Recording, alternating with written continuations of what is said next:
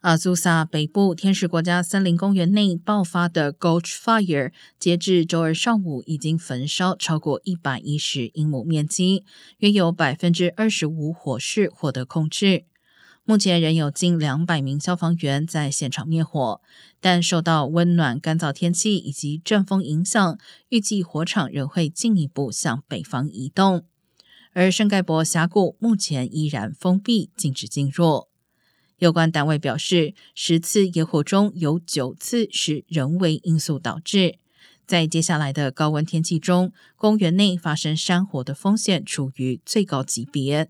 民众如果入山，务必要注意，避免引起火星。